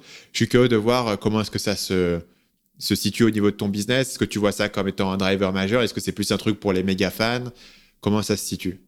Alors en fait, euh, déjà, on met une on met une grosse barrière à l'entrée dans ce programme, c'est-à-dire que pour rentrer, bah, il faut postuler, il faut, euh, il faut s'inscrire sur une liste d'attente, et derrière, on fait la sélection de qui rentre, qui rentre pas. Donc, euh, tu, rentres pas comme ça déjà dans, dans, ce programme-là, parce qu'en fait, on, on veut garder un groupe qui soit le plus qualitatif possible, avec des gens prêts à s'investir, avec des gens euh, d'un niveau d'intelligence minimum.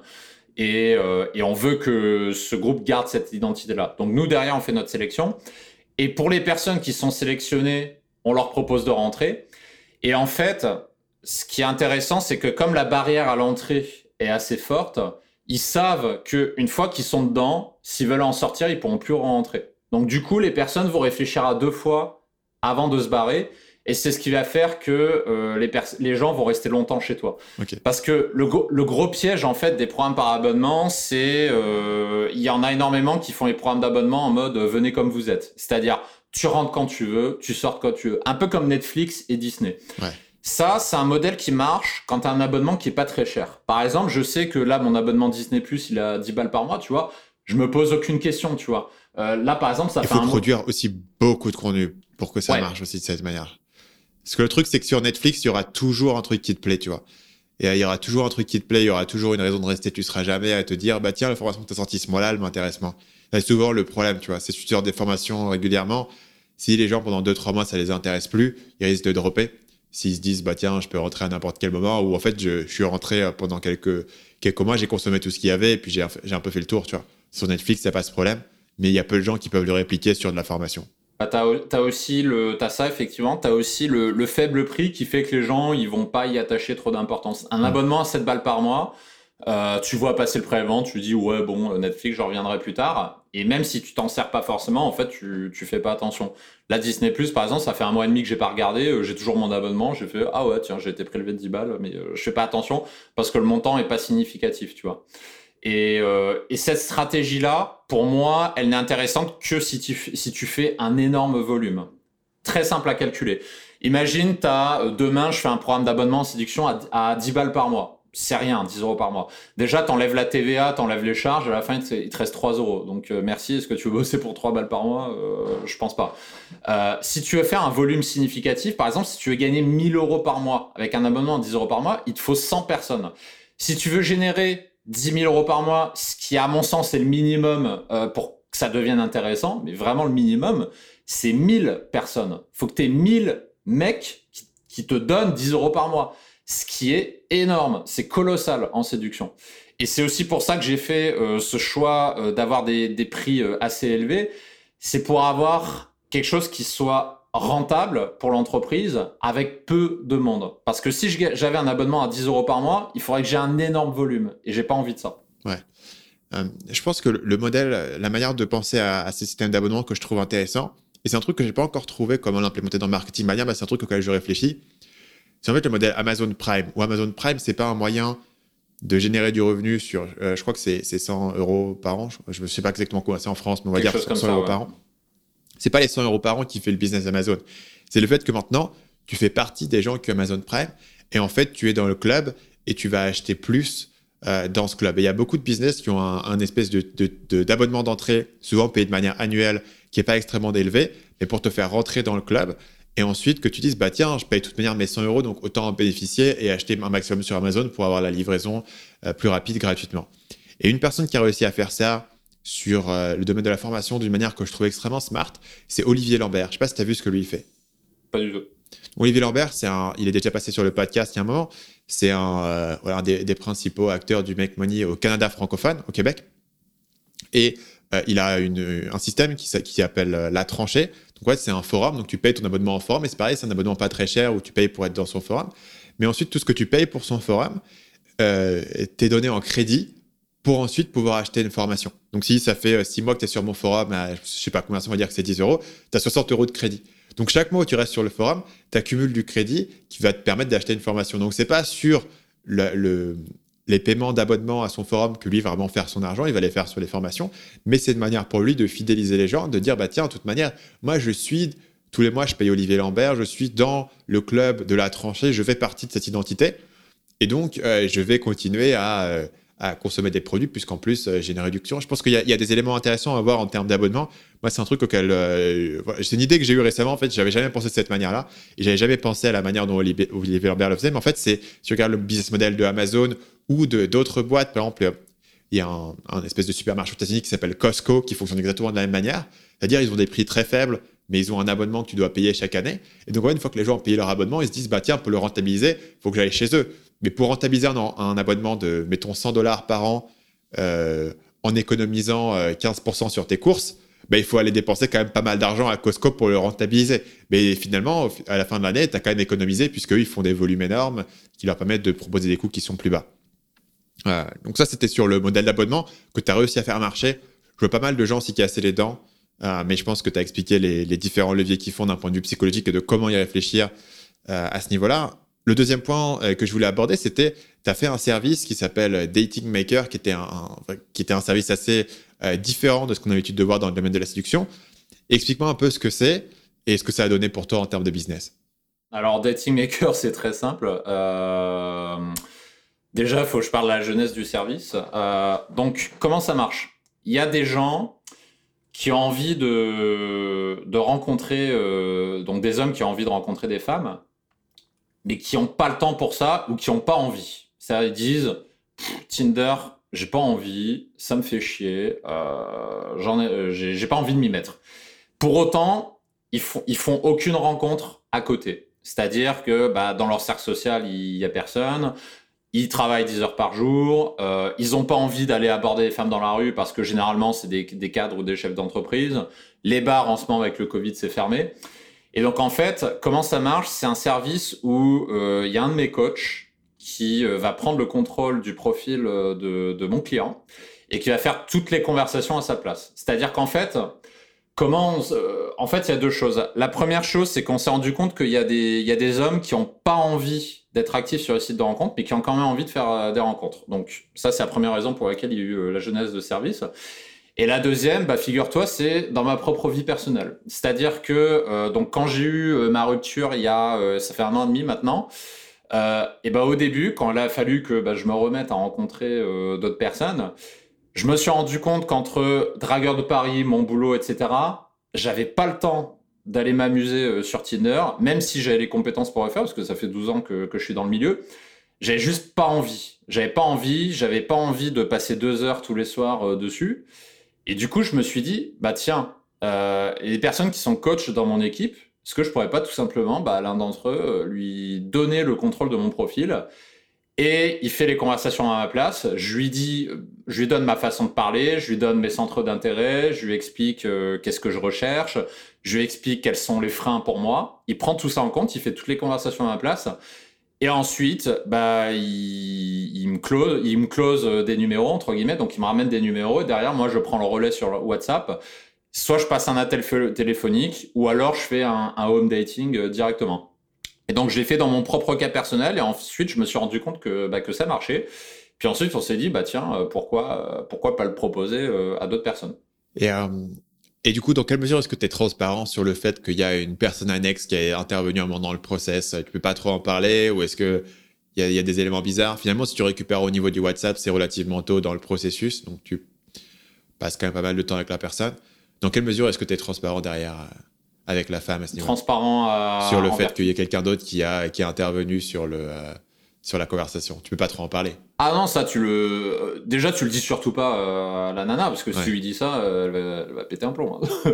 Donc, faut... tu, tu lui dis pas. Mais l'exercice, justement, c'est que, en fait, le coach qui va prendre le contrôle de ton profil, il va regarder ta façon de parler. Et il va se calibrer par rapport à ça. Alors, évidemment, il va pas parler exactement comme toi, va y avoir des petites différences. Mais en fait, euh, les différences sont pas vraiment perceptibles si tu fais pas attention en fait, parce que en fonction de notre humeur de la journée, on parle tous de façon différente. Euh, et puis surtout, entre le moment où bah, le closer va prendre le numéro WhatsApp et le moment où le client va l'avoir au téléphone, euh, il y a une différence, mais c'est normal. On n'écrit pas de la même façon qu'on parle, tu vois. Donc en fait, il y a des différences, mais les gens font pas attention. Là, si je te dis que c'est pas la même personne entre le moment où avec qui tu discutais sur Adopt un mec et sur WhatsApp, tu vas regarder dans le détail, tu vas dire ah, effectivement il y a des différences. Mais si tu le sais pas, si tu sais pas que c'est deux personnes différentes, tu fais pas attention.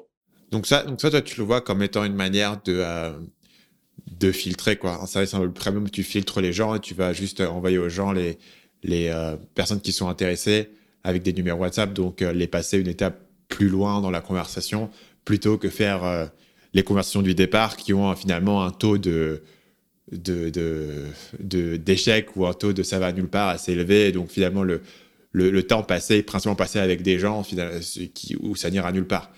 Bah en fait, tu fais 90% du travail, en fait, parce qu'en fait, le plus dur, euh, quand tu veux rencontrer quelqu'un, c'est les 5 à 10 premiers messages parce que bah déjà il y a facile un premier message sur deux qui ne donne rien, c'est-à-dire souvent euh, bah, la, personne ne répond pas.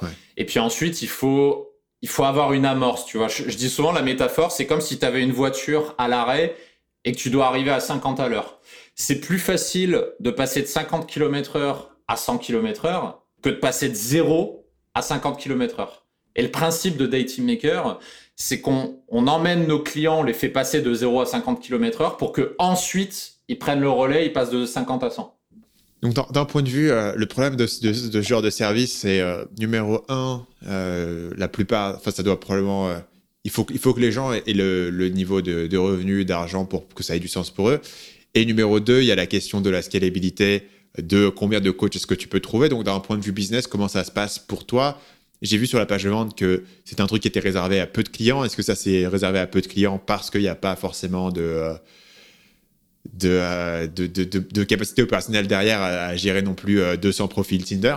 Ou est-ce que c'est plus une stratégie marketing? Ou, quels sont toi tes retours en tant qu'entrepreneur sur, euh, sur ce produit-là? Tu dis c'est un bon produit, je veux le continuer, je devrais en faire plus, je devrais innover alors, euh, effectivement, il y a une réflexion au début au niveau du pricing parce que euh, Deck Team Maker, faut savoir que c'est un concept qui existe depuis 10 ans. C'est-à-dire aux USA, ça existe déjà.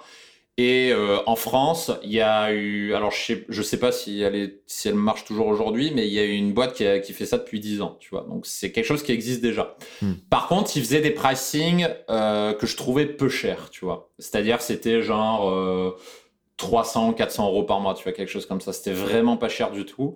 Et du coup, bah, j'ai mené mon enquête, c'est-à-dire j'ai, essayé de trouver des gens qui avaient fait appel à ces services-là. Et si tu veux, ce qu'ils m'ont remonté, c'est tous la même chose. C'est-à-dire, ils m'ont dit que les coachs étaient nuls, euh, que le service n'était pas satisfaisant, qu'il n'y avait aucun tri qui était fait, qu'en fait, les, les coachs qui avaient derrière service étaient dans une logique productiviste. C'est-à-dire que, bah, comme c'était pas cher, les coachs ils bourrinaient pour ramener le plus possible de numéros de téléphone parce que les gens payaient au numéro de téléphone obtenu par le, par le coach. Et moi, j'avais pas envie de rentrer dans cette logique-là. Déjà, parce que la logique productiviste, c'est pas quelque chose qui m'intéresse. Moi, quelque chose qui m'a toujours intéressé, c'est de travailler avec peu de gens, mais de leur faire obtenir beaucoup de résultats. Ça, c'est le premier élément de réponse. Le deuxième élément, c'est que ça prend du temps. Parce que un, un coach qui va s'occuper de ton profil entre le tri des conversations, les premiers messages à envoyer, la réflexion créative pour dire tiens, qu'est-ce que j'ai envoyé comme premier message pour capter son attention, euh, contrer les objections, parce qu'en fait, une conversation sur un site de rencontre, c'est un peu comme du marketing, hein. c'est-à-dire l'autre personne va avoir des objections. Par exemple, si tu lui proposes un rendez-vous, eh ben, euh, une femme va te répondre ah, est-ce que c'est pas un peu rapide Ah, mais je sais pas, on se connaît pas assez. Je veux prendre mon temps, je suis pas sûr, demain je vais Quidditch, etc. Donc ils ont des, euh, ont des objections et tu dois les contrer. Et ça, ça prend beaucoup d'énergie, tu vois. Donc c'est pour ça que par coach, pour moi, le maximum c'est trois personnes simultanées, parce comme le copywriting en fait, parce qu'au-delà, ça occasionne de, la dispersion. Et puis ensuite, autre élément de réponse, c'est euh, à qui est destiné ce service. Et en fait, en y réfléchissant, euh, ça intéresse beaucoup de monde, un service comme ça, c'est-à-dire de pouvoir s'affranchir euh, complètement des conversations, parce que j'en ai plein, quand j'ai ouvert la page, j'en ai plein qui m'ont dit ouais, c'est trop bien, etc. Euh, mais les personnes qui, que ça arrange le plus, c'est des personnes qui gagnent très bien leur vie, mais qui passent leur journée au travail et qui n'ont pas envie d'être sur Tinder. Et aussi, parce qu'une fois j'ai eu un client comme ça, des clients qui ont une image publique et qui ne peuvent pas s'afficher sur Tinder. Et qui... Euh, euh, ah non, ça c'était pour un autre service, pardon. des, clients qui n'ont pas envie de, de, passer leur soirée en fait sur, sur Tinder, sur Adopt et qui, qui sont fanats d'avoir un service où c'est quelqu'un d'autre en fait qui va le faire à leur place. Parce que du coup, ça leur évite de le faire eux-mêmes et parce que surtout, ce que eux veulent, c'est des rencontres dans la vraie vie. C'est ça qu'ils veulent en fait. C'est ça qui les intéresse. Et aussi, il y avait autre chose. Euh, généralement, c'est des clients qui ont plus de 35-40 ans et c'est des personnes qui sont pas digital natives, tu vois. C'est-à-dire, j'ai régulièrement des clients qui ont, euh, qui sont dans cette tranche d'âge-là, même des clients de 50 ans, qui comprennent rien à la façon d'utiliser Tinder. C'est-à-dire, ils disent, utilisent, ah, les matchs, je comprends rien, j'ai un crush, machin, qu'est-ce que c'est que ce truc? Ils comprennent pas. Et c'est des personnes qui n'ont pas envie de passer leur vie euh, sur leur, sur leur smartphone. Et eux, ce qui les intéresse, c'est, euh, pour reprendre leurs propres mots, c'est la vraie vie, tu vois. Hmm. Et, euh, et, ce service répond à ce, à besoin-là. Donc c'est pour ça qu'on a choisi de, de pricer euh, très cher parce que bah, on peut pas prendre beaucoup de personnes et pour que le modèle soit viable aussi parce que c'est nous qui prenons un risque hein, finalement avec un service comme ça. Euh, c'est nous qui prenons le risque et à ce titre-là. Quel risque est-ce que tu prends? Bah, de passer, euh, que le coach passe beaucoup de temps sur le profil de personne euh, pour, euh, pour obtenir très peu de rendez-vous. Par exemple, si la personne, comment dire, s'il y a un énorme travail de revalorisation à faire derrière, si la personne a pas grand-chose à dire sur sa vie, si elle n'a pas de hobby fort, bah nous, ça nous occasionne des difficultés supplémentaires, tu vois. Parce que, imaginons une personne qui est, euh, je sais pas, qui est fan d'aviation, par exemple, qui est, qui est, euh, pilote euh, d'avion de tourisme à ses heures perdues. Ça, c'est quelque chose qu'on va pouvoir valoriser et ça va être une, une signature, en fait, qui va faire que les femmes vont être intéressées par, par lui. Par contre, une personne qui a pas grand chose d'autre à, à dire à part son travail, c'est compliqué pour nous. Donc, ça occasionne de l'énergie. Et nous, on prend un engagement de résultat vis-à-vis de ces personnes-là. Et c'est pour ça que je parle de risque, parce qu'en fait, c'est pas le client qui prend un risque, c'est nous. Parce que nous, on s'engage sur un résultat, on, s'engage, euh, actuellement, on s'engage sur cinq rendez-vous. C'est-à-dire une personne qui rentre dans le programme, on lui dit, bah écoute, quand tu rentres dans Dating Maker, on va te ramener cinq rendez-vous avec des femmes que tu auras validées. Sur, sur quelle période de temps, du coup? C'est-à-dire?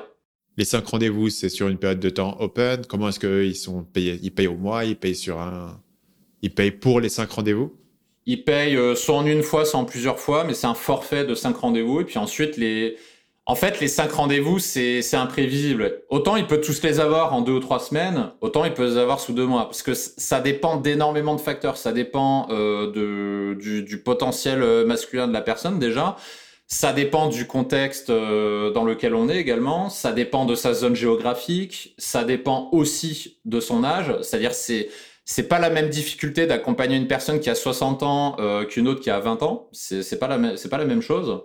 Donc en fait, c'est très variable d'une personne à l'autre. Et pour simplifier, nous on s'engage sur un nombre fixe de, de rendez-vous pour que ce soit plus simple. Ok. Et aujourd'hui, c'est un, un service qui tourne avec combien de clients à peu près euh? Pour l'instant, on a un client et c'est quelque chose qu'on a déployé euh, très récemment en fait. C'est encore en phase de test aujourd'hui. Donc pour toi, c'est un, un, test. Tu, donc du coup, tu ne pouvais pas vraiment répondre à la, question que j'avais tout à l'heure, qui est euh, est-ce que finalement c'est un service qui va marcher ou pas? Est-ce que c'est un truc qui a du potentiel de scalabilité ou pas? C'est un peu trop tôt pour le dire. Pour l'instant, c'est trop tôt pour le dire. Ce que je peux te dire, c'est que euh, en fait, des candidatures, on en a.